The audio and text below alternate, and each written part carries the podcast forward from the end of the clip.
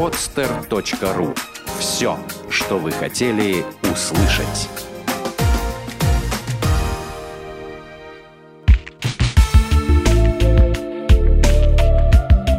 Отвечаем на вопрос «Почему?» в подкасте «Разгадки Вселенной».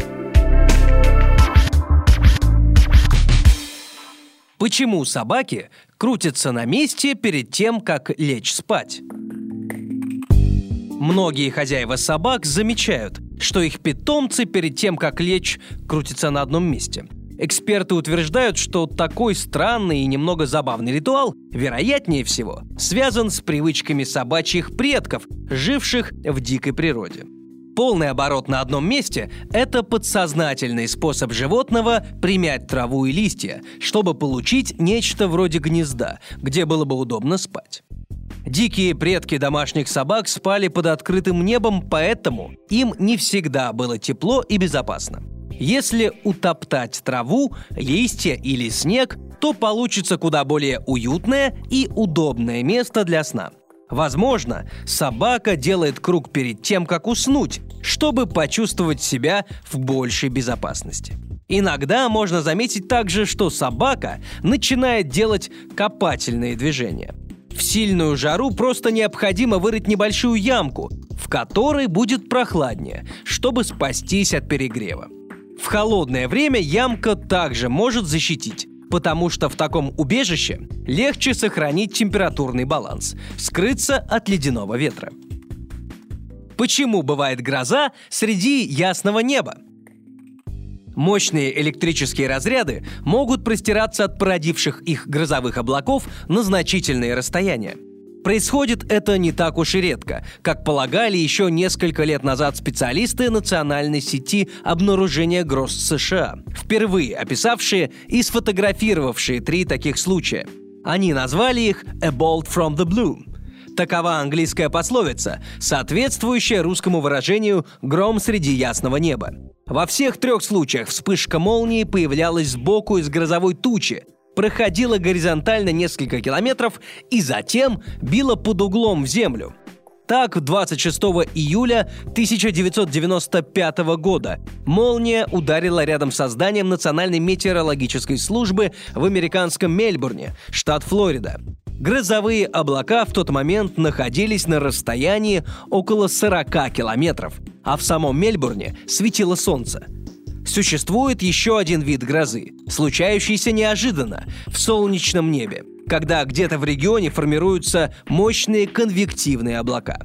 Обычно нагретый воздух поднимается вверх и, натолкнувшись на границу тропопаузы, растекается перед ней слоем, который специалисты называют наковальней – Иногда наковальня протягивается на десятки километров и истончается. На небе она дает лишь легкую дымку, и потому люди не подозревают об опасности. Поскольку составляющие этот слой кристаллики льда несут электрический заряд, то внезапно, без видимого где-то поблизости грозового фронта, с высоты 10-12 километров в землю может ударить гигантская молния. В США считают, что данный вид атмосферных разрядов представляет собой серьезную угрозу безопасности граждан и активно его изучают. Почему на флаге Советского Союза изображен серп и молот? Молот, начиная со средних веков, постепенно становится общей, наиболее применимой для разных видов ремесла эмблемой. Многие технические эмблемы содержат либо два перекрещенных молотка, либо вместе с молотком изображалось другое ремесленное орудие – гаечный ключ, топор, кирка и так далее.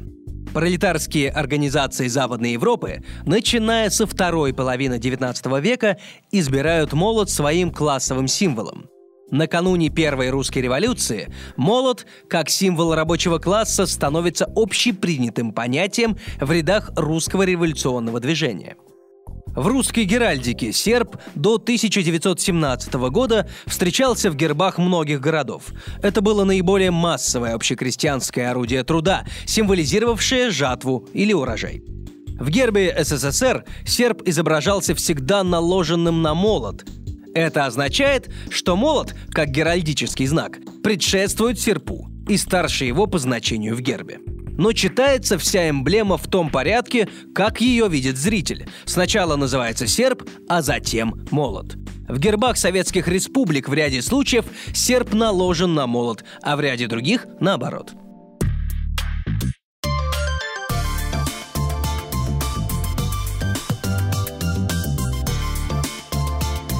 podster.ru Открытая территория для подкастов.